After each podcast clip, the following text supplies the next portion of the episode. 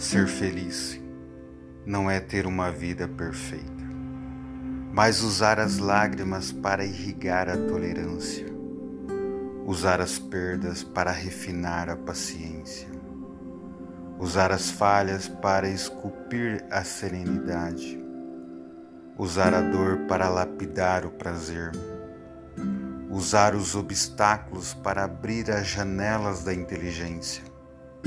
Ser feliz é reconhecer que vale a pena viver, apesar de todos os desafios, perdas e frustrações.